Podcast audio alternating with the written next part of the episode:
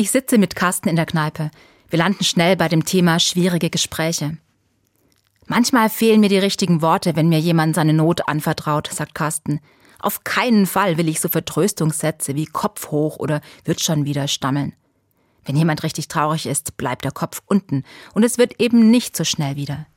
Neulich hat mir Dirk erzählt, dass er sich mit seinen Eltern völlig zerstritten hat und dass es ihm schlecht damit geht.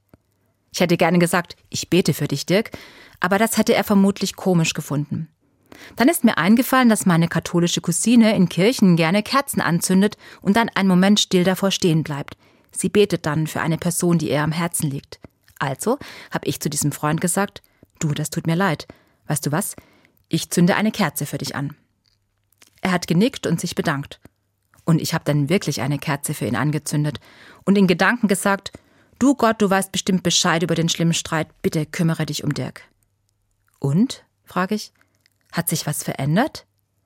Carsten lächelt. Ich habe Dirk noch nicht wiedergesehen, aber ich mache das jetzt öfters, Kerzen anzünden für Menschen, um die ich mir Sorgen mache. Und dann? Ich bin neugierig.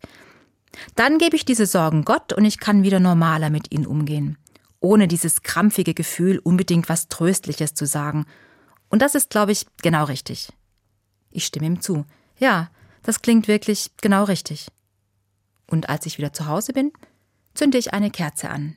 Für Dirk und für Carsten.